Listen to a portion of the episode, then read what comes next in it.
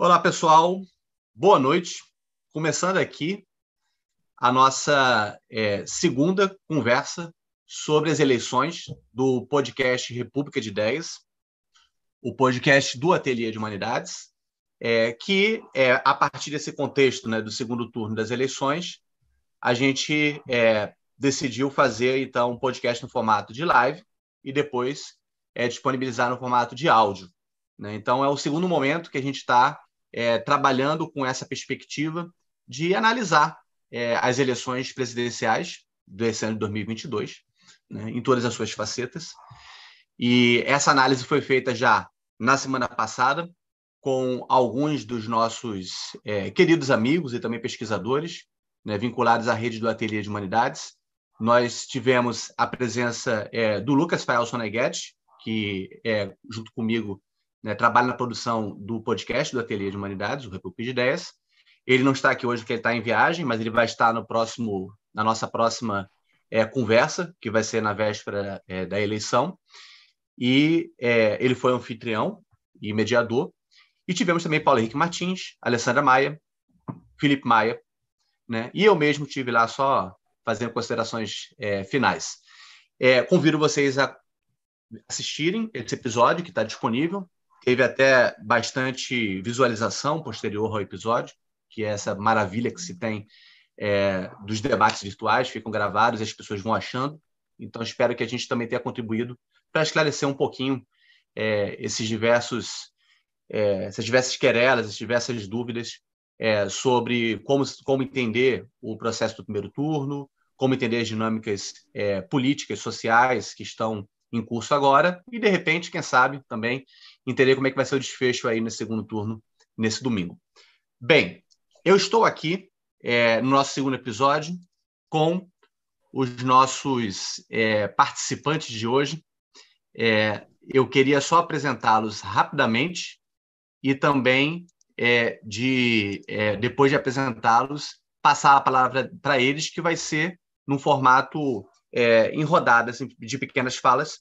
Primeiro, eu queria só dar boas-vindas para a Bia Martins. Olá, Bia, tudo bem? Olá, André. Agradeço, em primeiro lugar, o convite para participar aqui da conversa. Muito obrigado pela presença. Bia é do site em rede. Eu convido vocês a conhecerem o site, é, acompanharem o trabalho dela. É jornalista é, e tem é, é uma atividade é, muito consolidada, muito forte de reflexão é, junto à experiência jornalística sobre as tecnologias de informação e comunicação, o mundo das redes sociais, e a gente vai repetir um pouco sobre, então, com a Bia, sobre esse, essa, esse aspecto é, da dinâmica das redes sociais das tecnologias virtuais. Né? É, junto com é, a Bia, então, abordando a questão da tecnologia, nós teremos o Nelson Leles. Olá, Nelson, beleza? Olá, André, boa noite. Olá a todos, saudações, prazer estar aqui com vocês. O Nelson, ele é, é um amigo muito caro e também grande pesquisador no campo da religião, da política, também é profundo conhecedor também de questões relacionadas ao Antigo Testamento, já deu curso no ateliê sobre o Primeiro Testamento e também o, o Novo Testamento. É, é, um dos principais, é, certamente, intelectuais no âmbito das ciências sociais que abordam o fenômeno religioso e político. O Nelson vai estar aqui é, como aquele que vai também trazer algumas luzes para a gente pensar um pouco sobre é, o quanto que é, as questões contemporâneas envolvem um fenômeno religioso, a questão política, né? É, então ele vai trazer um pouco essa, esse cruzamento entre religião e política no contexto contemporâneo. É, e temos o Itamar Lages. Olá, Itamar. Diego Magnelli. Beleza. Boa noite a você e a todas essas pessoas lindas. Boa noite, Bia. Boa noite, Nelson. Boa noite. Então, é, o Itamar, o Itamar Lages, ele vai trazer a sua experiência no âmbito das, das, dos movimentos, na né? descrição das experiências e das vivências no âmbito dos movimentos é, sociais, sobretudo de dois, dos quais ele tem uma participação muito intensa, que é, é, com o movimento quilombola e também com o MST. A gente está aqui com nossos três participantes, que são de diversas regiões do Brasil. Né? A gente está com a Bia, que está aqui do lado, no Rio de Janeiro. Né? É, a gente está com o Nelson, que está um, também no estado do Rio de Janeiro, mas numa região já fronteiriça entre Espírito Santo, Rio de Janeiro e Minas Gerais, por Ciúncula. E a gente tem o Itamar Lages, que está em Pernambuco. Eu acho que está em Recife agora, né, é, Itamar? Recife. Então, a gente também... Recife, né? Então, a gente também tem essa vantagem dessa construção de uma reflexão em rede, é, de termos aí visões também que reúnem diversas é, realidades do, do Brasil contemporâneo. Né? Isso enriquece ainda mais a nossa reflexão, porque não fica centrada numa experiência de determinado estado e região. É uma das vantagens que se tem da gente ter uma instituição em rede. É, a gente conversa muito no WhatsApp, a gente vê muitas perspectivas de pessoas com formações diferentes e também de regiões diferentes, tratando das suas, da, das suas realidades também, vendo poucas dinâmicas sociais e políticas é, existentes dentro, dentro, desse grande Brasil, é, que dificilmente é abarcável por um olhar é, muito geral e sobranceiro, de sobrevoo. Bem, começando então a nossa conversa, que vai ser no mínimo em duas rodadas, eu queria primeiro pedir para a Bia, para ela começar falando um pouco, Bia, sobre é, a dinâmica das redes sociais, essa experiência da dinâmica das redes sociais é, dentro do ambiente das nossas eleições, considerando que é, obviamente, todo mundo sabe, uma das questões mais delicadas hoje em dia quando se trata de campanha política. Queria que você desenvolver um pouquinho a sua análise, Bia, a respeito disso. Tá bom. Então, quero dar meu boa noite aqui para os meus colegas de rodada, o Nelson, o Itamar, e então começar a abordar esse tema, que é um tema assim bastante desafi de, é um desafio para nós hoje em dia, né? É importante talvez começar falando o quanto que as redes digitais têm influenciado as eleições, dos, os processos eleitorais no mundo todo, né? Não é só no Brasil.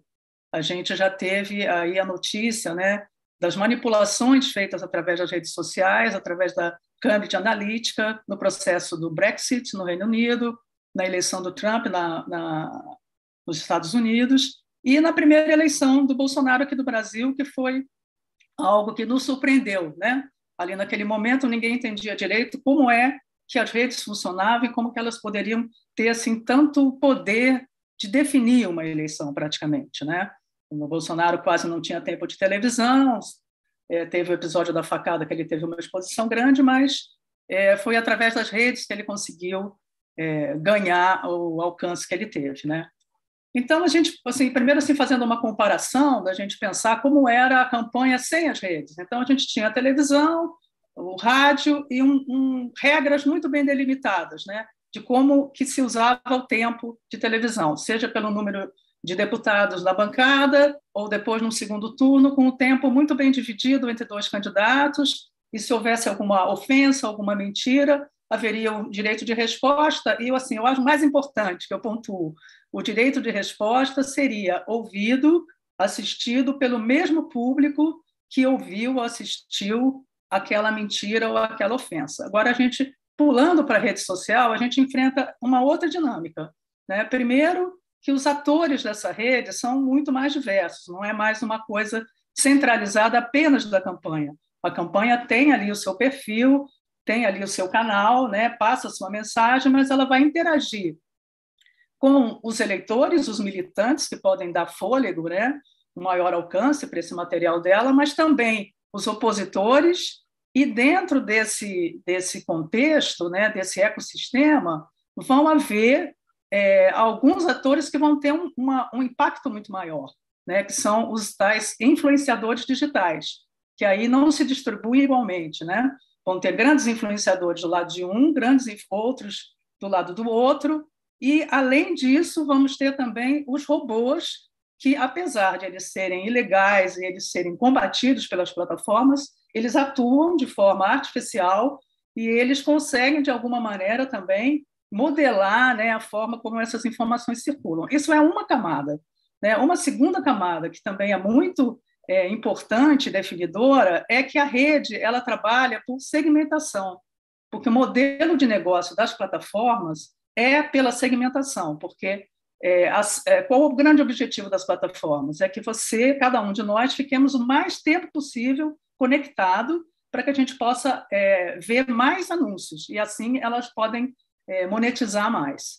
Com isso, o que, que elas fazem? Elas, se você, se você através da sua ação né, na rede, dos seus cliques, ela identifica o que, que você gosta mais e vai só mostrando para você aquilo que ela, ela entende que você gosta mais e vai agregando você com pessoas que têm os mesmos gostos de você. Qual é o efeito disso para as eleições e para o debate público? É a criação de bolhas, né? Então, a criação de bolhas e a polarização. Então, o que, que acontece?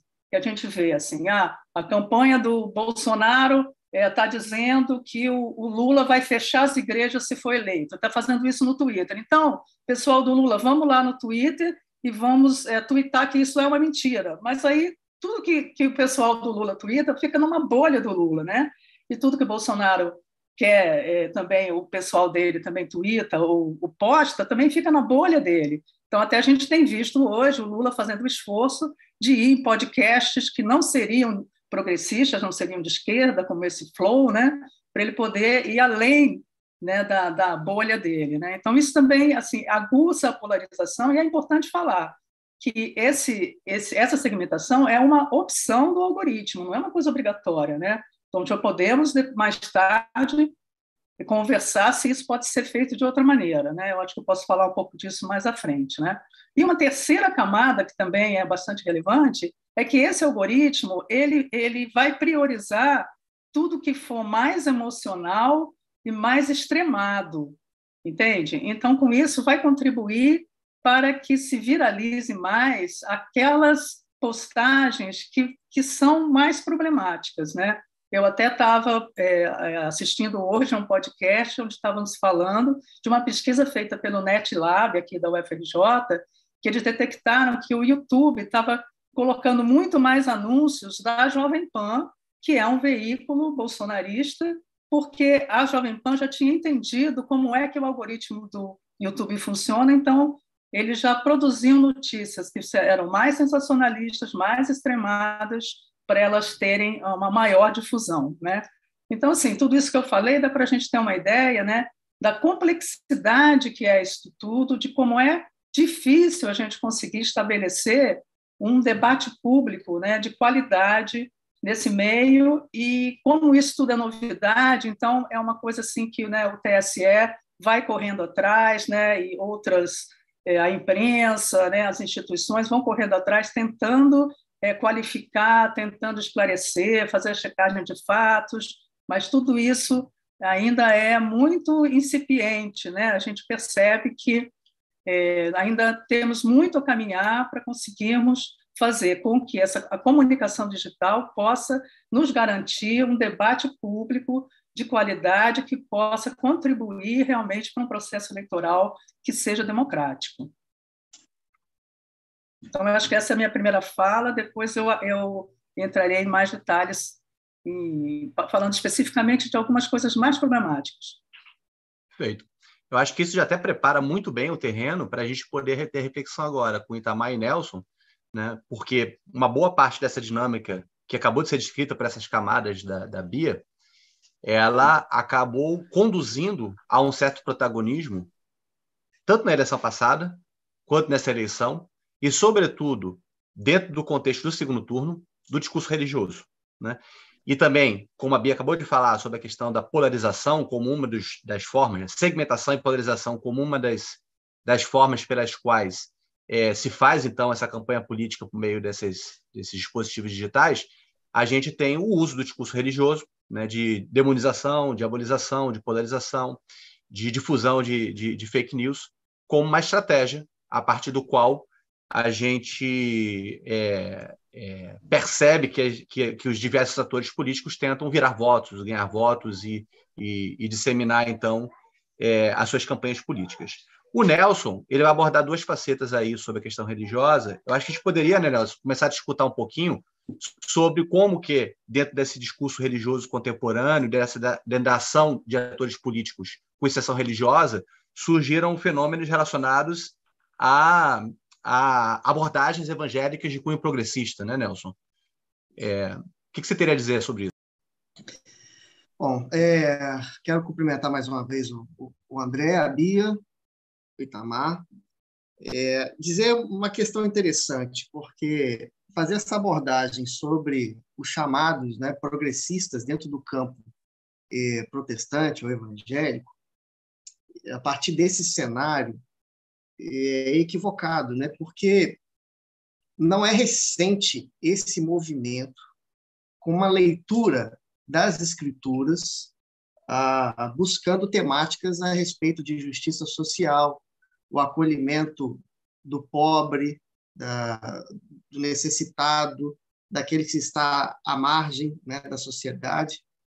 É, curiosamente, antes ainda da ditadura civil-militar, nós já temos movimentos muito intensos de líderes, é, pastores e padres que começam a buscar exatamente uma informação a partir de um diálogo com as ciências sociais e outras ciências humanas, e outras do campo das ciências humanas, a fim de ter um diálogo maior e perceberem a, a, o quadro é, crítico que estava estabelecido, a fim de que essa mão, esse braço né, é, eclesiástico ou eclesial pudesse ter uma movimentação mais específica dentro da sociedade. Eu lembro, por exemplo, que em 1962 teve uma consulta é, promovida também pela Confederação Evangélica do Brasil, chamada é, Conferência do Nordeste, Cristo e o Processo Revolucionário Brasileiro. Isso foi em 1962.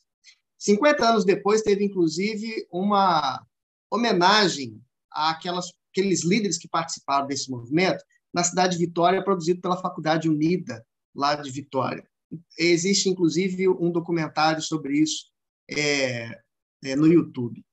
E, e, o que é interessante é que, nesse movimento é, social, nesse movimento é, é, que, que trazia né, a igreja, o olhar da igreja para a sociedade, eles chamaram para poder palestrar nessa conferência para evangélicos Gilberto Freire, Paul Singer e Celso Furtado. Esses eram nomes que iam, eles não iam pregar, mas eles iam conversar e trazer ferramentas para aqueles que estavam ali participando. Bons tempos aqueles, hein? Bons tempos.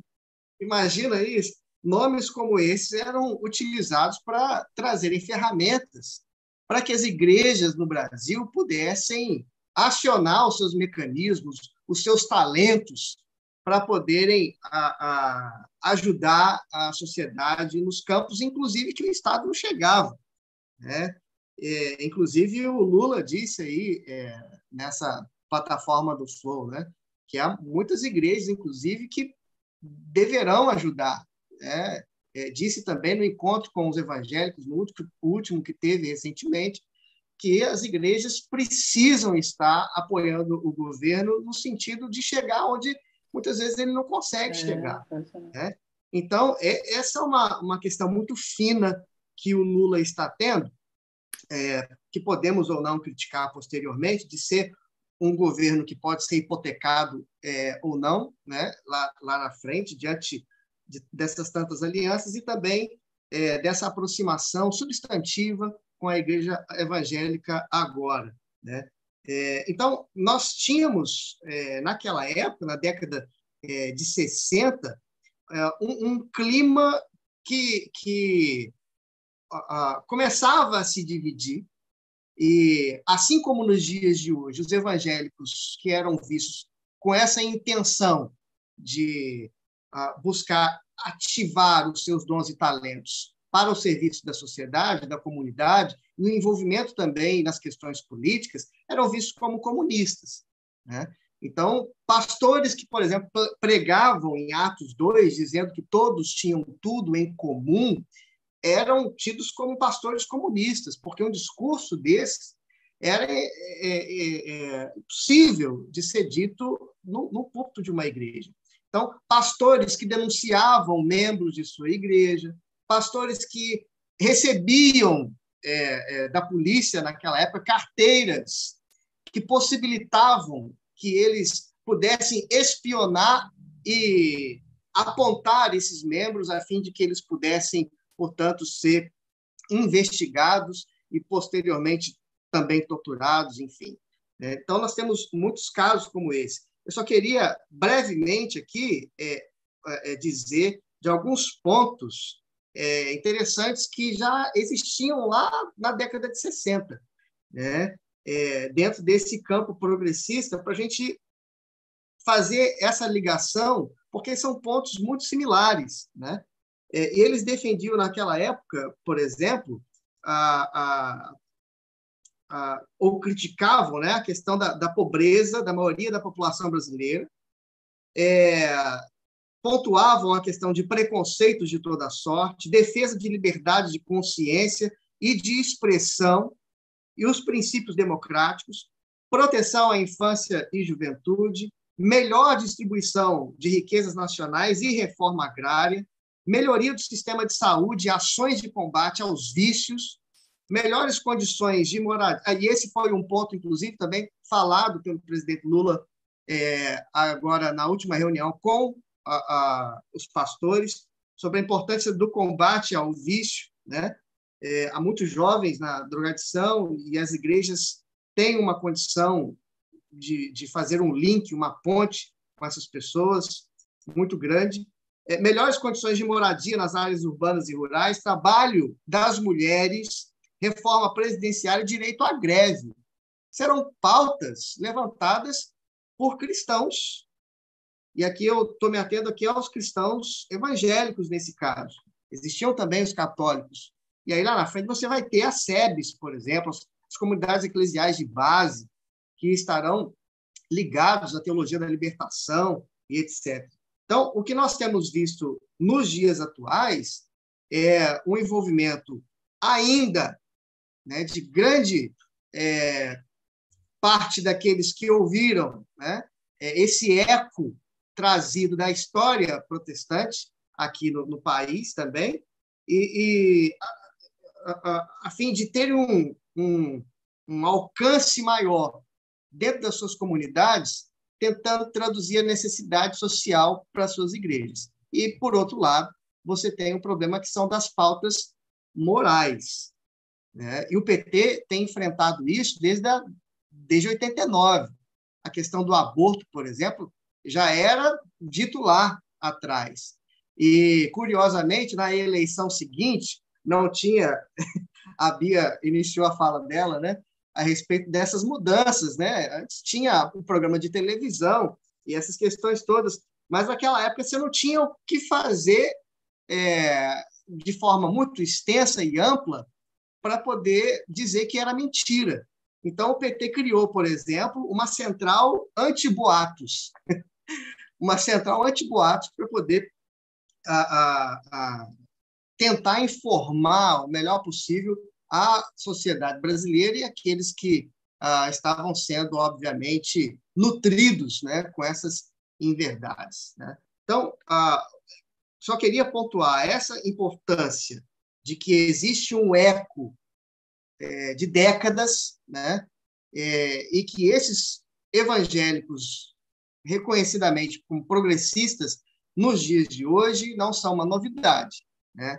É, mas uma questão importante que a gente tem que pontuar aqui também é que está havendo um embate muito maior nos dias atuais dentro das igrejas evangélicas, entanto que alguns deles estão sendo é, expulsos da sua comunidade é, por estarem abrindo o seu voto e dizendo que vão votar é, no PT, que é tido como o partido das trevas, né?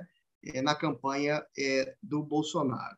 E vale a gente mencionar aqui que a última pesquisa da Datafolha, Lula, obviamente, está à frente do Bolsonaro entre os católicos, ele estava com 55%, subiu para 57% e se manteve em 31% entre os evangélicos. Já o Bolsonaro, é, ele estava com a, a, hoje ele está com 35% entre ah, ah, os católicos e entre os evangélicos ele está aí com 37%. ele caiu um ponto entre os evangélicos. Né?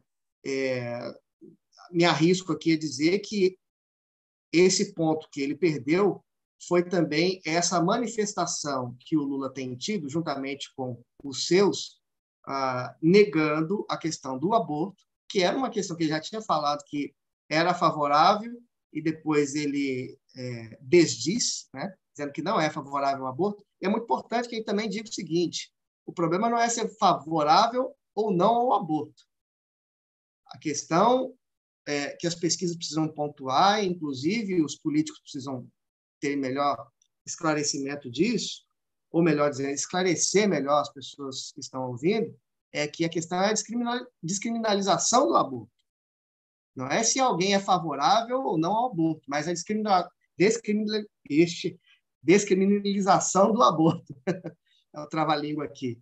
Então, esse é o ponto é, que precisa ser posto é, em pauta e sobre a mesa, porque o aborto acontece e muitas pessoas têm morrido por conta disso e a gente sabe quem são, qual é a, a, a cor das mulheres que mais morrem, qual é a classe das mulheres que mais é, morrem nessa é, nessa empreitada. Então, é, basicamente isso que eu gostaria de deixar como pano de fundo, que já existia isso e hoje em dia, obviamente, por conta ah, desse eco e dessa liberdade que nós temos no país, muitas pessoas têm enfrentado um embate maior, inclusive dentro das igrejas é, evangélicas. Depois, a gente vai escutar um pouquinho também o Nelson falar sobre um movimento, que é o movimento já da campanha de Bolsonaro, que é das mulheres com Bolsonaro. Também sugiro, Nelson, que você vá considerando aí a provocação do Wellington Freitas, que é um cara amigo nosso e que também publica bastante no Fio de Tempo, é, textos é, que analisam também a, a, o mundo religioso e, sobretudo, o mundo evangélico é, contemporâneo. Convido vocês a conhecerem os artigos do Wellington Freitas. Ele perguntou se poderia falar um pouquinho sobre a missão integral né, dentro desse processo. Né? E eu fico também pensando como que também você consideraria aí nessa sua reflexão a carta aos evangélicos do Lula, né, que eu acho também um fenômeno que eu acho que valeria a pena você mencionar um pouquinho no retorno. Itamar, então, a gente falou aí de rede social, falamos de religião, e eu acho que a gente pode começar a conversar um pouco exatamente dessa, dessa sua experiência de vivência com movimentos sociais diretamente, começando a falar sobre é, ou os quilombolas ou o MST.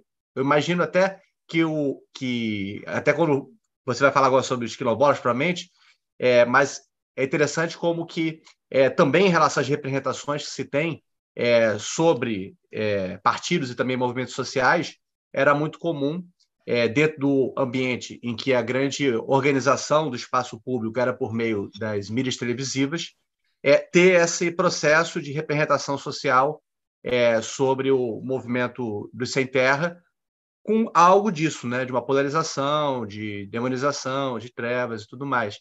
E é curioso que uma boa parte da representação social é, se fazia assim, e eu não sei como é que isso anda nessa, nessa eleição, do ponto de vista agora da segmentação do espaço, se ainda está no foco da campanha da extrema-direita e da direita nacional é, enfrentar, é, é mais uma vez, é, é, movimentos sociais a partir de representação nesse sentido, ou se o foco foi deslocado mais para dos trabalhadores.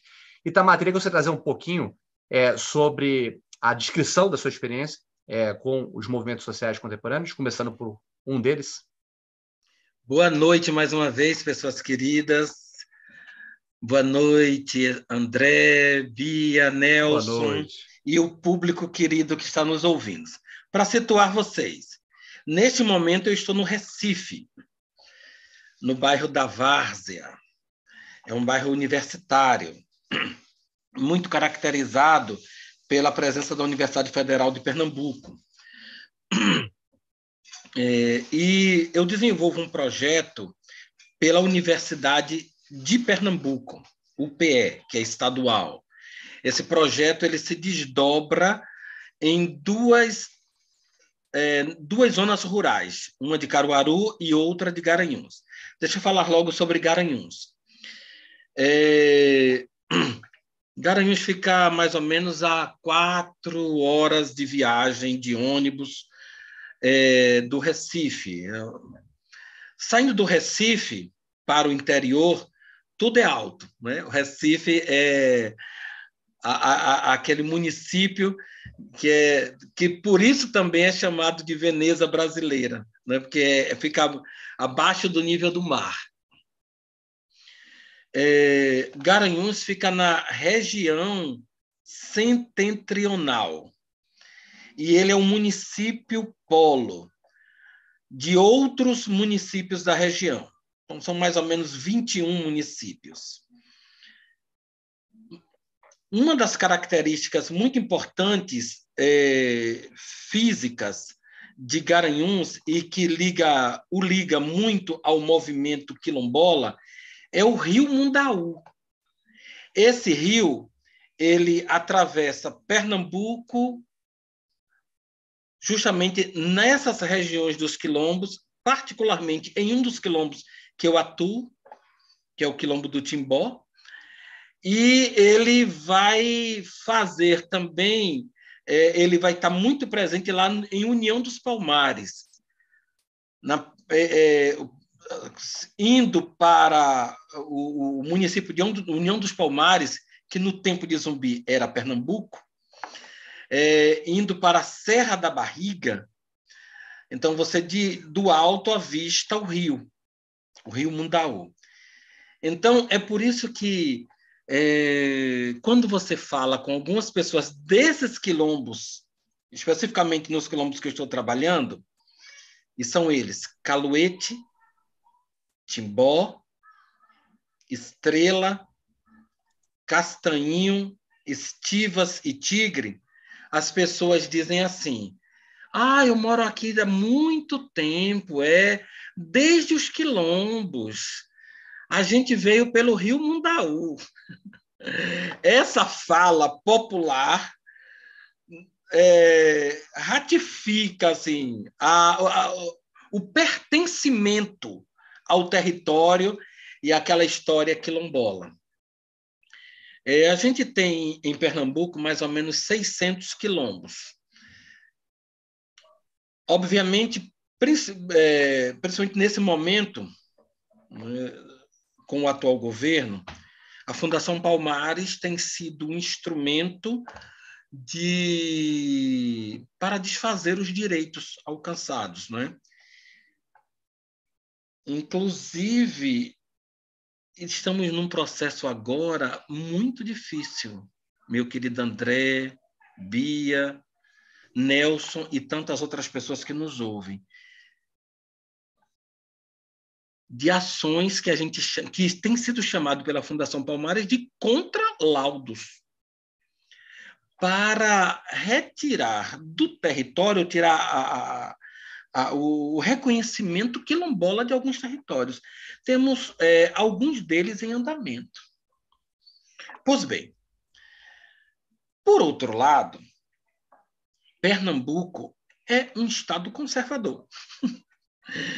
Essa, não obstante essa coisa da gente ver assim, o Nordeste vai eleger Lula, e me parece que vai mesmo, viu?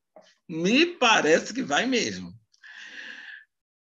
E o, e o município de Garanhuns, então, é a terra de Lula.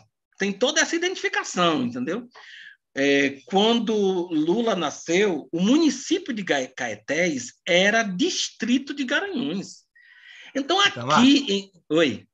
O Elimar acabou de falar, nosso amigo Itamar, você está na melhor terra do mundo. Por isso está com cara de felicidade. Exatamente, querido. Olha, Caetés era distrito de Garanhuns.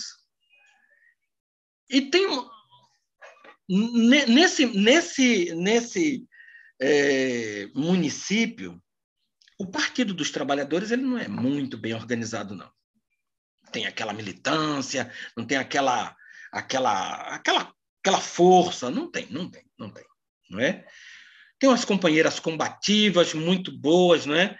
É, tivemos agora o nome do vice-prefeito como candidato a deputado federal, uma pessoa maravilhosa, Pedro Veloso, que infelizmente não conseguiu se eleger.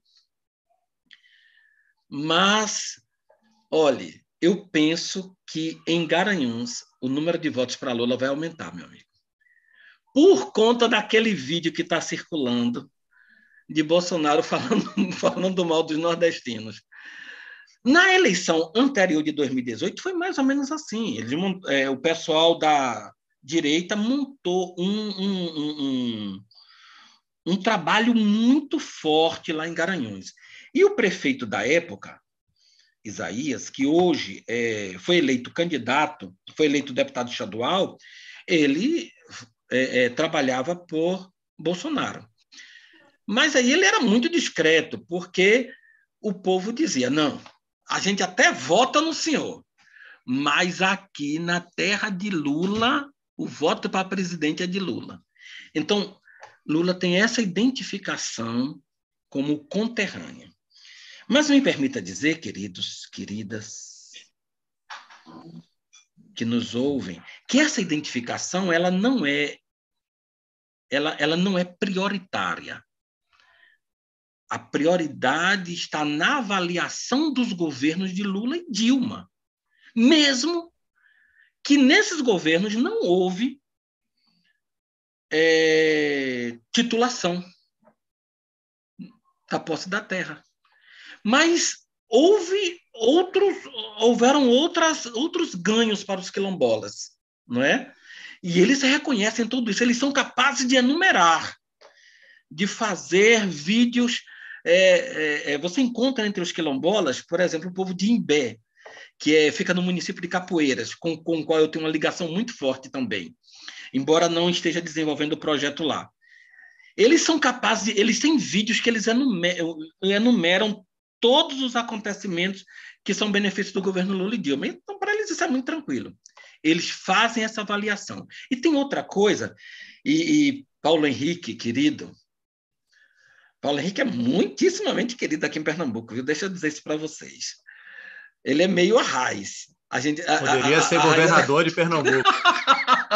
Olha, queridíssimo. com a raiz, a gente, foi, foi, com a raiz que a gente inventou aquela, aquele slogan assim: do sertão ao, ao cais, só dá a raiz.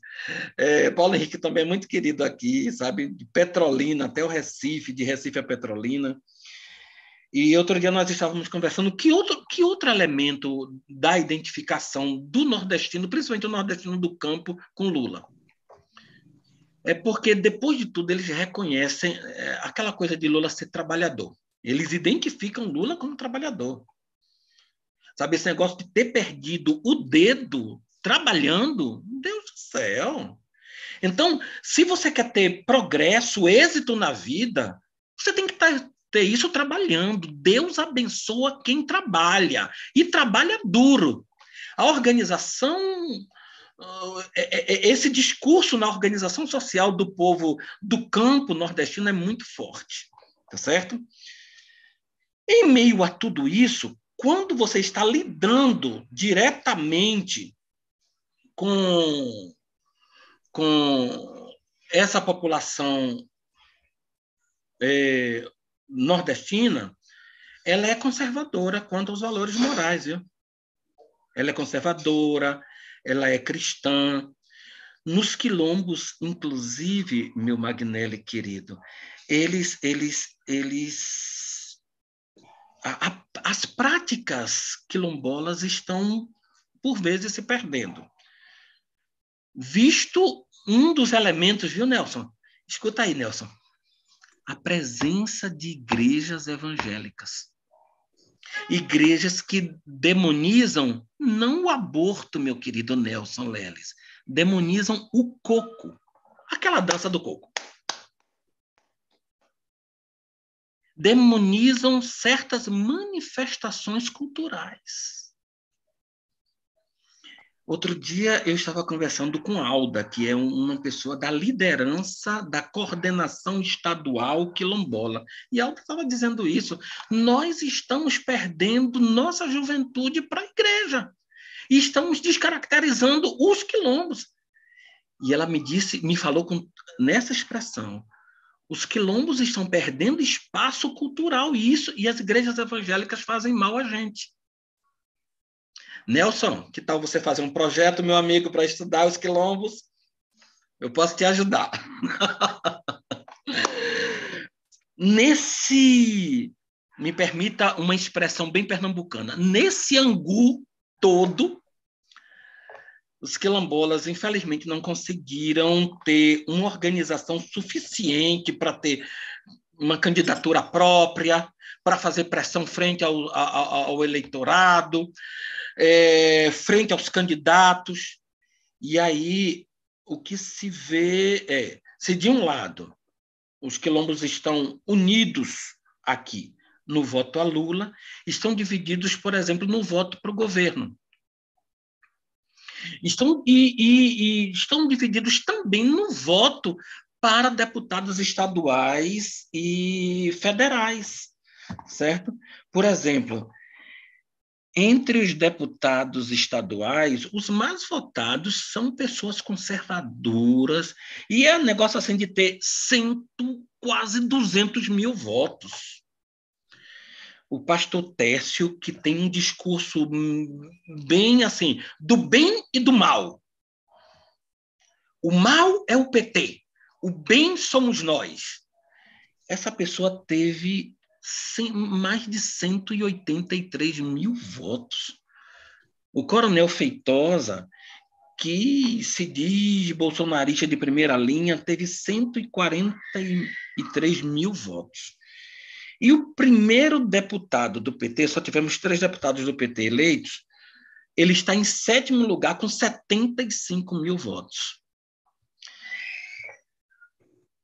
Olhe, não obstante o fato de que, a nível nacional, a coordenação nacional quilombola teve uma boa organização, por exemplo, durante a pandemia, para trazer para si algum, alguns benefícios que foram importantes, como a vacinação, que era para o governo Bolsonaro ter feito de, de uma única vez uma, é, o processo de vacinação tem que ser o mesmo para quilombolas indígenas. Aí ele, ele botou só para indígenas e tirou os quilombolas. Os quilombolas tiveram que ir para o STF, a demanda foi aceita por, é, pelo ministro Faquim, até a gente conseguir. E o projeto que eu desenvolvo se envolveu muito no processo de vacinação quilombola. Não obstante é, as lutas organizadas todas, não obstante um passado de muita luta do movimento quilombola aqui em Pernambuco, que ajudou muito a organizar a coordenação nacional quilombola, nesse momento a gente ficou um tanto à revelia de determinadas situações, inclusive em alguns espaços dentro do Estado, é, por falta de uma organização, de condições para uma organização muito mais forte, a gente está lidando com nossas propostas e levando nossas propostas mais fortes. Ou seja, é, o próximo momento para os quilombolas, independente de quem seja eleito no se, obviamente, se for eleito no plano federal a proposta defendida por Lula, é obviamente muito, muito, muito menos difícil. Mas a nível de Estado, nós teremos muitas dificuldades. Esse é o cenário que a gente, que a gente visualiza. E é nesta situação que o movimento quilombola está, precisando sempre de muito apoio para estar tá se autoafirmando. No meio do povo quilombola, aí a gente tem um pouco na periferia dele grupos que se organizam, é, principalmente nas áreas urbanas, que são os grupos religiosos. Olha aí, Nelson, olha para mim. Grupos religiosos de matriz africana e de matriz de Jurema. Esses grupos, Nelson, eles conservam muito, muito mais a cultura quilombola, inclusive na linguagem iorubá. E esses grupos se autodeclaram quilombos urbanos. Pelo menos com um deles eu tenho um trabalho muito intenso. E aí eles recebem todo mundo, todos os políticos, eles são maravilhosos. Esse, esse povo de matriz africana e de matriz de Jurema, é, eles nos ensinam exatamente o que é acolhimento. Nem vou entrar muito nesse lado, viu? Que pode ser um tema da, de pesquisa para Nelson. Olha aí, Nelson, eu te dando trabalho. Eu sou desses, viu? Eu sou desses. E esse grupo, de vez em quando, eles têm falas com as pessoas dos quilombos, mas terminam ficando um pouco à parte. Então, é um movimento que a gente, e eu tento nesse processo, e muitas outras pessoas, fazer aquela tessitura, ligando-os e ajudando-os a fortalecer. Eu acho que no primeiro momento é esse, é, é isso, é, André, para a gente mostrar um pouquinho a situação de Garanhuns como um todo. Eu falei, falei um pouquinho do Nordeste, Nordeste pernambucano e da situação quilombola, viu? Perfeito. Eu ainda fico ainda curioso, não vou fazer pergunta agora para a gente poder rodar de novo, mas se você puder me falar um pouco se existem quilombolas na, em Pernambuco que são eleitores de Bolsonaro e quais são as razões deles. Né? Eu acho que é uma questão que eu fico curioso para saber. Bem, vamos rodar de novo, agora trazendo a reflexão da Bia, onde ela falou sobre as camadas né, é, de transformações relacionadas às redes sociais, às tecnologias de informação e comunicação, no contexto dessa campanha. E, dentre essas redes sociais todas, uma que é bastante disputada, é um cenário de guerra informacional, é o WhatsApp, né, Bia? O que você poderia falar um pouco sobre essa ferramenta e os desafios do tocante às, à campanha política? Pois é, André, o WhatsApp é o nosso grande problema, né? Eu acho até interessante eu ter deixado para essa segunda rodada, porque eu acho que eu vou poder dialogar um pouco com o que Nelson falou, Itamar falou, da preocupação deles, né? Como é que um cara pastor foi eleito com cento e tantos mil votos? Né? Aqui no Rio também, como é que o Pazuello foi eleito aqui depois de toda a gestão desastrosa que ele fez no Ministério da Saúde, foi deputado federal com mais votos no Rio de Janeiro, né? Então são coisas que nos surpreendem. Eu comecei a minha fala no início dizendo assim de um projeto da extrema direita mundial, né? que já é, atuou lá no Cambridge Analytica através do Facebook no Reino Unido e é, nos Estados Unidos. E o que, que eles fizeram lá? Eles lidaram especialmente lá com o medo voltado ao medo da perda do emprego, ao medo da, da, que o imigrante chegue no seu país e roube seus empregos. É assim, tem, eles têm uma, eles são muito competentes no que eles fazem, né? eles conseguem identificar na população aquele maior medo que possa ser mais facilmente mobilizado, que aí atende a todas essa aquela camada que eu falei, né, da, da emoção mais forte que possa mobilizar e que possa dali extrair o resultado que eles pretendem. Mas a Cambridge Analytica ela foi desvendada, né, pela democracia, né? O Mark Zuckerberg teve que ir ao Senado dos Estados Unidos prestar esclarecimento então, aquilo que eles faziam no Facebook, eles não puderam mais fazer. E aqui no Brasil, eles encontraram uma plataforma onde me parece que eles fazem um trabalho muito mais eficaz para o que eles querem, que é o WhatsApp. E qual o problema do WhatsApp? O problema do WhatsApp é que, ao contrário das outras plataformas, né, seja Facebook, Twitter, Instagram, o que for, ela é subterrânea, né? é uma comunicação de pessoa a pessoa e não está no, na esfera pública não se sabe o que, está ali, não está, é, como é que se diz, exposto ao escrutínio público, né? E nem ao contraditório. Então, o que, é que acontece? Uma pessoa recebe uma mensagem, geralmente de alguém que ela confia, né? É uma pessoa da família, é um amigo, é uma pessoa do trabalho, é uma pessoa da igreja. Então, ela já está predisposta a aceitar aquilo como verdade. Poxa, mas sabe, foi a minha irmã que me passou, foi a minha amiga que me passou aquilo. E ao lado disso, né, o Bolsonaro também ele foi muito eficiente em desacreditar as, institui as instituições, né? A imprensa, né, é Globo Lixo, foi-se de São Paulo, né, que eles falam, e a, a, as universidades e a ciência então, a gente conhece né, no cotidiano, eu esbarro no cotidiano com muitas pessoas que me mostram, me falam de informações que elas receberam pelo Zap, e quando eu questiono alguma coisa, entende? Não, mas eu sei, é assim que é mesmo, e eles não estão é, é, assistindo a televisão, eles não estão abertos a receber né, uma outra informação que possa ali oferecer um contraditório. para começo de conversa, né, a gente nem sabe o que, que está rolando no WhatsApp para que a gente possa oferecer um contraditório, fazer um questionamento. Né? Então, isso já é assim altamente problemático. Então, eu realmente desconfio muito que esses casos de eleições que acontecem sem que a gente saiba de onde, como é que essa pessoa se elegeu dessa maneira. Aqui no Rio teve mesmo né, o, o Cláudio Castro se elegeu no primeiro turno, ninguém acreditava que ele fosse se eleger, acreditava-se no segundo turno, não houve. Né? Isso sem falar em 2018, que foi o Witzel, que ninguém tinha ouvido falar e foi surpreendido com a eleição dele né, para governador. Então, é, o WhatsApp tem esse grande problema né, de ser uma coisa que, é, é, que acontece de forma subterrânea, então, nessa, na própria semana passada, né, é, nós estamos hoje na terça-feira, foi na semana passada, o Alexandre de Moraes baixou uma medida né, muito mais severa para tirar as coisas do ar com muita rapidez e obrigando né, as plataformas a retirarem o conteúdo que foi identificado como conteúdo é, ofensivo, ofensivo em coisa de quatro horas. Mas, assim, e nos dias seguintes eu continuei recebendo pelo WhatsApp, porque né, no momento em que aquilo foi para a internet, né, aquilo já caiu num, num, terreno que não tem mais controle.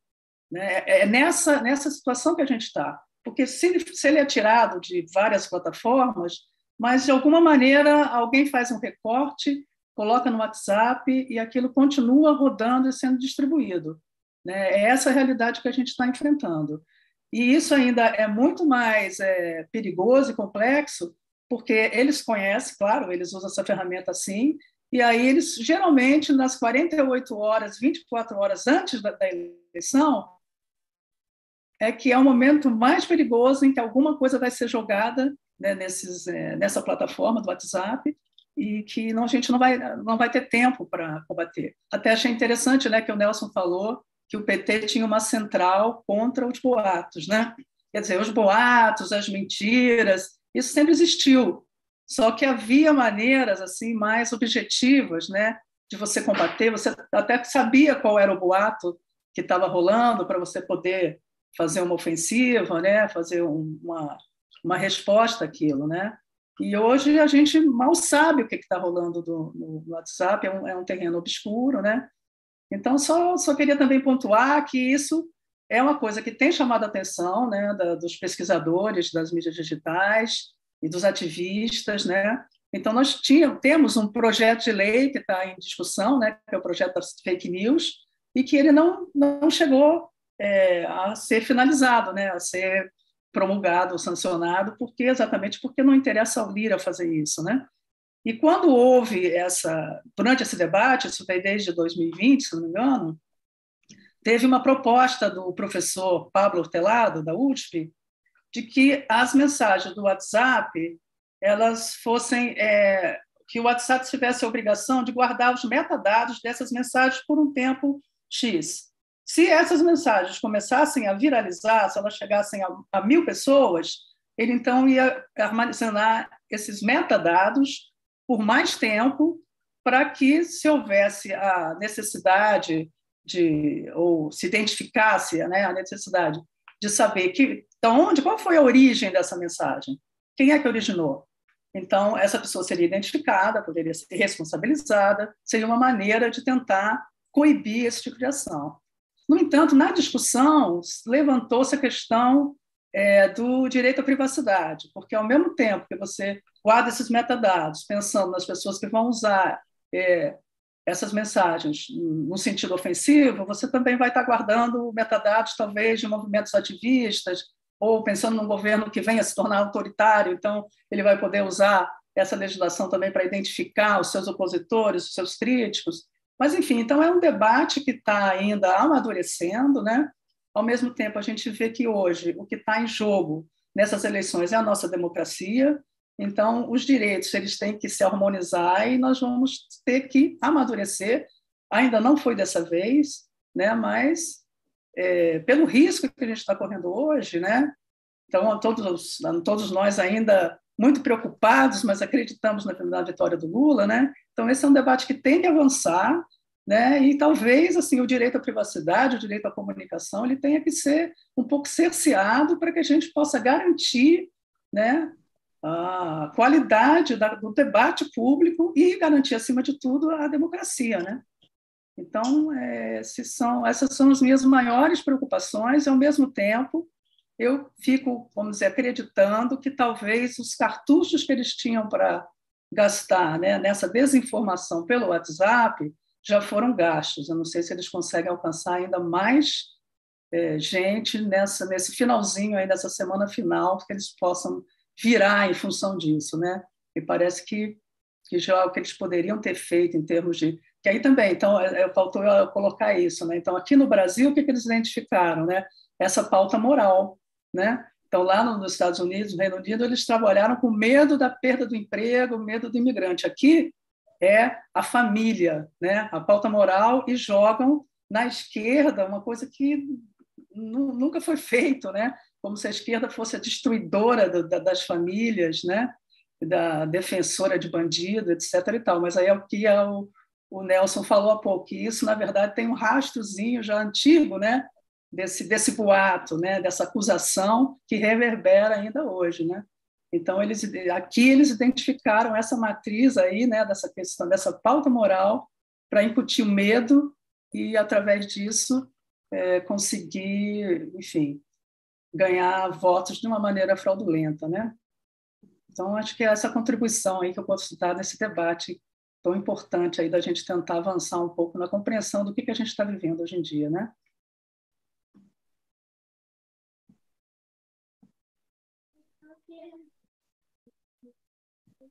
Muito bem. Vocês me escutam bem? Que deu uma estabilidade aqui na internet. Sim, escuta. Né? É, mostrou aqui uma estabilidade. É, os boatos sempre existiram, mas é, a propagação dos boatos com essas ferramentas é surpreendentemente, é, é, é, incrivelmente rápida, né? Eu lembro que na última eleição uma medida que foi feita com o Zap que continuou, eu acho que continuou, é o limite de compartilhamento, né? Sim. No máximo cinco Sim. contatos, né? Foi uma forma de tentar evitar a velocidade de propagação, né? Do, do da... Sim, foram feitas essas pequenas medidas, né? Os grupos também ficaram menores, né? Agora mesmo o WhatsApp é, anunciou que quer criar comunidades, né, no WhatsApp, que seriam reunião de grupos, mas vai esperar terminar a eleição, talvez espere até a posse do, do novo presidente para autorizar é, esse início dessa dessa nova configuração. Mas são coisas ainda que são tímidas e insuficientes, né, na, minha na minha opinião. Uhum. Ah, eu só queria deixar um dado também é, que eu soube hoje que o WhatsApp está instalado em 99% dos celulares no Brasil. Então, é uma plataforma que está na mão de todo mundo, né? Por isso, a abrangência dela, a importância dela e, e da, da, regulação dela também, né? Uhum. Ótimo. E quando se fala da, do uso da ferramenta do WhatsApp, que acaba sendo, sendo feito, como a Bia acabou é, de mencionar também, na primeira fala dela, a partir da lógica da polarização, né? É, esse tipo de, de lógica de polarização própria de rede social, nesse caso, não necessariamente de Zap, também de Twitter, sobretudo Twitter, Facebook. Essa lógica ela utiliza, como já falei, agora repito para trazer ao Nelson, é, muito, hoje em dia, ao menos no Brasil, a, o discurso religioso. Né?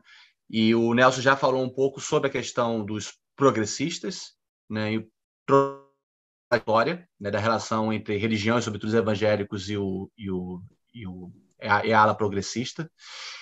E ficam aí algumas coisas relacionadas, eu acho, tanto a tentativa de resposta que os próprios própria campanha é, do Lula tentou fazer, de fazer cartas aos evangélicos, eu acho que é uma coisa interessante de se pensar, e o, também o lado do bolsonarismo, do Bolsonaro e da campanha de Bolsonaro, de tentar atrair o, os eleitores ou as eleitoras mulheres a partir desse movimento Mulheres com Bolsonaro, né? Então, o que, que você teria mais a trazer de reflexão, então, Nelson, nesse cruzamento entre política e religião e, nesse caso específico também, o do eleitorado feminino? Ok, André. Bom, só queria agradecer aqui já essa contribuição que a, que a Beatriz tem dado, Itamar, tem sido muito bom. Aqui estou anotando várias coisas, porque são coisas muito ricas. Mas dizer para o Itamar também que as igrejas já estão me dando bastante trabalho para pesquisar, viu, Itamar? não me dá mais trabalho, não. Eu queria pegar uma ponte com a questão que o Elton tinha trazido aqui, é, é, que o André mencionou, sobre a missão integral. O que é missão integral? Né? É uma igreja comprometida ah, com o ser humano na sua completude, na sua complexidade, é, nas suas demandas, né? ou seja, o, o faminto, o sedento, é, enfim, é, aquele que necessita da justiça.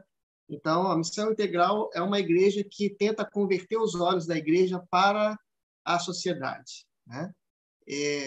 O que aconteceu muito também já na década de 60, diante desse grupo que tentava fazer um diálogo mais profícuo com a sociologia e com as demandas reais da sociedade, é uma pregação voltada, sobretudo, com uma tônica para a conversão da alma.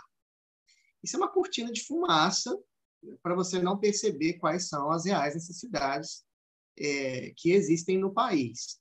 Eu vou dar um exemplo. É, durante muitos anos, eu frequentei é, uma igreja evangélica, igrejas evangélicas, né?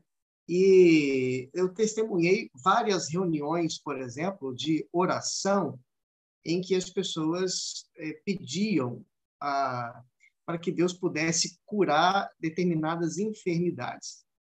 Mas eu nunca ouvi, por exemplo, um debate a respeito de como se poderia é, aprender a votar em vereadores na cidade que tivessem um comportamento inclinado à saúde local, a melhorias dos hospitais, ao melhor atendimento aos idosos, a pronto-socorros, a, a PSFs, a, a unidades de saúde, né, que fossem melhores instaladas com equipamentos de última geração nesses lugares. Então, a, a, a terceirização para uma questão metafísica ela é muito mais cômoda numa sociedade é, religiosa do que a discussão sobre quem poderá é, verdadeiramente, nesse caso, é, a, melhorar as estruturas na cidade em relação não só à questão da saúde, né, mas também das universidades, é, da segurança é, nos bairros, ah, ah, ah, e de todos esses, esses pontos que são urgentes e necessários a cada município. Então, a terceirizar a, a divindade, uma questão que deve ser debatida no sentido político, né? é claro, não vou negar aqui a importância dentro do setor é, religioso de ter a sua fé para poder fazer o seu clamor, a sua oração, mas eu estou dizendo a partir do momento em que você nega nega a importância de se discutir politicamente as melhorias é, desses lugares, desses ambientes, né, de melhores acessos e deixa tão somente para uma questão é, metafísica. Então, a ideia da existência de uma igreja para pensar tão somente a conversão da alma e negar as questões práticas da vida no sentido de um eto social, de uma ética é, é, submetida à Constituição brasileira, volto a dizer, uma ética submetida à Constituição brasileira, né? a uma, uma, um comportamento submetido à Constituição brasileira. É, isso é que deve, obviamente, é, respaldar quaisquer discursos, sejam eles dentro é, de setores religiosos ou não. Então, ah, o que há ah, é um grande interesse, sobretudo dessa religião bolsonarista, na ideia de alma e na, nesse comportamento moral do cuidado com a desculpa a expressão, com a genitália alheia, sabe, no cuidado com a, a uh, o outro, o que, que o outro faz na sua particularidade. Não me interessa. Essas questões são questões de fórum íntimo, essas questões não podem é, se tornar uma normativa no púlpito é, das igrejas. Né? E isso é um, um, um grande problema. Na 55ª legislatura, por exemplo, foi feita uma pesquisa é, com, a, a, com deputados e também com a, evangélicos pentecostais, não pentecostais, é, cristãos de outras denominações, enfim. Curiosamente, o que foi trazido na pesquisa é que grande parte dos religiosos apoiavam as políticas públicas. Por outro lado, você tinha deputados, sobretudo evangélicos, que eram mais é, liberais às suas políticas e minguavam mais as suas votações em relação às políticas públicas, ao acesso à educação, a melhor a moradia, a, a, as bolsas é, e etc. Então, o que a gente precisa pontuar aqui também é que, nesse sentido, os deputados é, evangélicos não representavam, na verdade, o grande interesse da população evangélica. Mas existe também uma outra situação curiosa, que a gente precisa anotar que 49% dos eleitores dão importância à religião na hora do voto. Não significa que 49% votarão em quem o seu líder disser.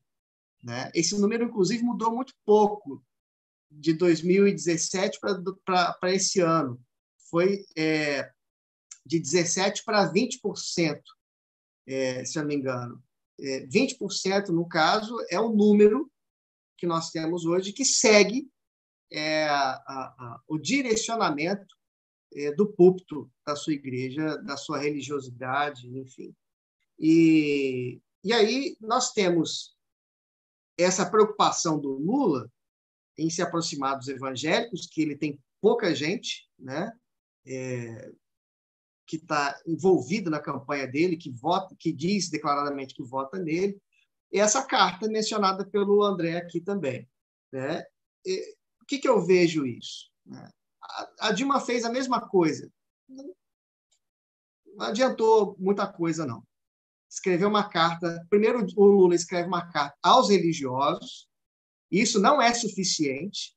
Então, a, a, ele precisa escrever, portanto, uma carta aos religiosos mas não para afirmar é, compromisso, embora a carta esteja ali dizendo sobre esses compromissos éticos, enfim, de liberdade religiosa, etc. Mas é sobretudo para poder negar as mentiras, mentiras que são propagadas constantemente pela religião cristã bolsonarista, que eu gostaria de dizer isso aqui. Você percebe isso? Olha, um pastor de Belo Horizonte, uma das igrejas mais conhecidas no país, que já gravou dezenas de discos é, por aí, é, gravou um pequeno vídeo de menos de um minuto, com fundo todo preto, com uma camisa preta, é, mostrando um documento que teria vindo do Alexandre de Moraes para ele se retratar, dizendo que o e era mentira. E era mentira. André Valadão, né? Para quem está curioso. André Valadão, eu entrei, eu cheguei a, postar, eu mandei para o André, é, eu mandei para algumas pessoas, eu cheguei a postar isso porque isso seria algo é, é, interessantíssimo. Mas eu, como, como ator que sou, percebi que havia uma interpretação muito, muito estranha naquela declaração. E no próprio texto. Muito dúbio. Tem alguma coisa de errado nisso, mas sabe aquela coisa? Você fala assim: olha, mas ele mostrou o documento, está ali, enfim. E logo em seguida vem dizendo: não, Alexandre Moraes não mandou nada para ele, é mentira. Mas, curiosamente, eu fui até a, a rede social dele para entender o que, que as pessoas estavam comentando. Em poucas horas, talvez duas horas, ali já tinha mais de 80 mil comentários. E a grande maioria eu fui passando, eu não sei quantos eu vi, mas a grande maioria estava dizendo o seguinte: é ditadura do Supremo. É a ditadura, ditadura. Olha só para onde nós estamos indo. Ditadura, ditadura, ditadura. Se Valadão é preso, ele é visto entre os evangélicos como um novo apóstolo Paulo. Ele é sacralizado, porque as pessoas não acreditam na verdade e na verdade da realidade. Elas acreditam a partir do que o seu consagrado líder disser e ponto final. A Elisiane Gama está passando por um problema é, similar ao que ela passou em 2018. Elisiane Gama